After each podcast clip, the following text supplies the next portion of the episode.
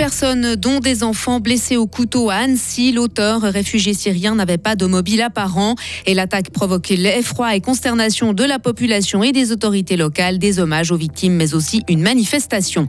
Et puis on terminera ce journal sur une note nettement plus légère avec un nouveau projet culturel à Neuchâtel, la Tour du Fantastique qui accueillera des expos et résidences d'artistes. Et le temps ensoleillé aujourd'hui, 25 à 27 degrés pour les températures. C'est le journal de Sarah Camporini. Bonjour Sarah. Bonjour Rio, bonjour à toutes et à tous. Une scène d'horreur hier matin à Annecy, en France voisine. Oui, un individu armé d'un couteau a fait six blessés, dont quatre très jeunes enfants, sur une aire de jeu au bord du lac. Les victimes ont été hospitalisées à Genève et Grenoble et se trouvent toujours dans un état d'urgence absolue. Pour les habitants de la ville habituellement paisible, c'est le choc, comme en témoigne son maire François Astorg. Mes premières pensées vont évidemment aux victimes, aux jeunes victimes qui ont entre 22 mois et 4 ans avec ils sont quatre et il y a deux adultes. Ce qui s'est passé ce matin sur Annecy est effroyable, mais c'est aussi de la colère. Ce qui s'est passé est inacceptable. Ce n'est jamais arrivé sur Annecy et je peux vous dire que avec le préfet, avec l'État, avec la police et la police municipale et la gendarmerie, nous mettons tout en œuvre pour que la sécurité continue à être effective sur Annecy. Et des informations recueillies par nos confrères de OneFM. Selon les premiers éléments de l'enquête, euh, l'auteur présumé, un réfugié syrien de 32 ans, n'était pas connu des services de renseignement. Il n'avait aucun mobile apparent et pas d'antécédents psychiatriques. Il résidait en Suède jusqu'à l'an dernier avec sa femme suédoise dont il a depuis divorcé et avec leur enfant de 3 ans. Il s'était vu refuser la nationalité de ce pays. Et puis à Annecy, toujours la population a fleuri le site du drame hier, ouvert au public dans l'après-midi.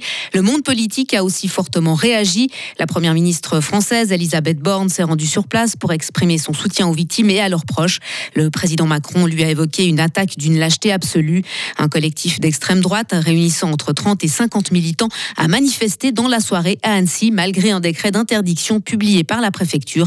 Il s'est ensuite dispersé dans le calme sous la surveillance des forces de l'ordre. Actualité fribourgeoise à présent avec euh, cette Syrie en flamme hier à Chiètre. Mais heureusement, sans faire de blessés, une septantaine de pompiers sont intervenus. On peut contenir l'incendie avant qu'il ne se propage à l'entier du bâtiment. Seul le local technique de la bâtisse a été détruit par les flammes.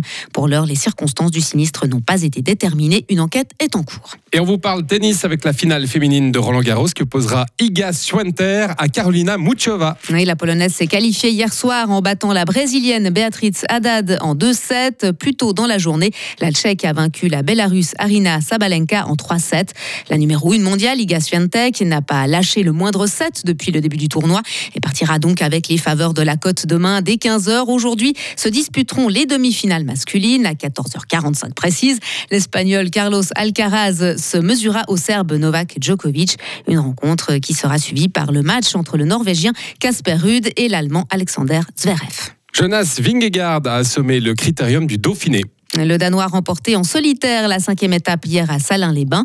Alors qu'il reste encore trois journées, il a creusé son avance en tête du classement général. Jonas Vingegaard compte 1 minute et 23 secondes sur le deuxième, Julian Alaphilippe.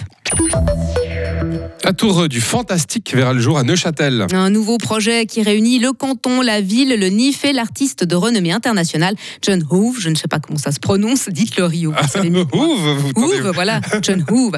L'ensemble, ils ont voulu créer un lieu de référence dédié au fantastique dans l'ancien complexe des prisons.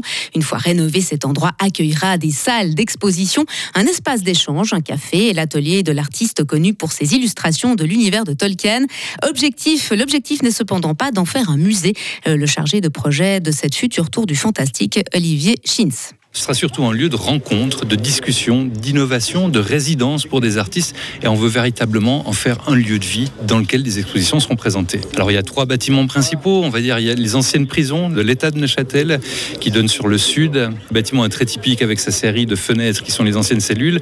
Et dans ce bâtiment-là, il y aura principalement la partie exposition et puis rencontre avec les artistes. Et puis il y a la tour médiévale que tout le monde connaît de l'extérieur au moins, dans laquelle on pourra continuer de se promener, de se balader, de découvrir. Et puis finalement, il y a un troisième bâtiment qui sera un lieu à mi-chemin entre le public et le privé dans lequel ben, il y aura toutes ces créations, ces artistes et ces résidences qui se trouveront. C'est un sujet de nos confrères de RTN et l'ouverture de cette tour du fantastique est prévue prévue pour 2025 et deux rectificatifs. Oui. Alors l'artiste, on dit apparemment John O. Voilà. ça, voilà. Et puis le cycliste, tout à l'heure, j'ai dit Julian, c'est Ah ouais, c'est Julien. Ah, ouais. la Philippe. hein. Ah ouais, c'est un bon français. Bah quoi. oui, c'est un bon C'est un bon Julien. Voilà. Mais vous m'avez mis pas mal de noms suédois. Vous m'avez mis, Ah là là hein. là là, a- on voyage, Ouais, on ouais, voyage on voyage pas mal.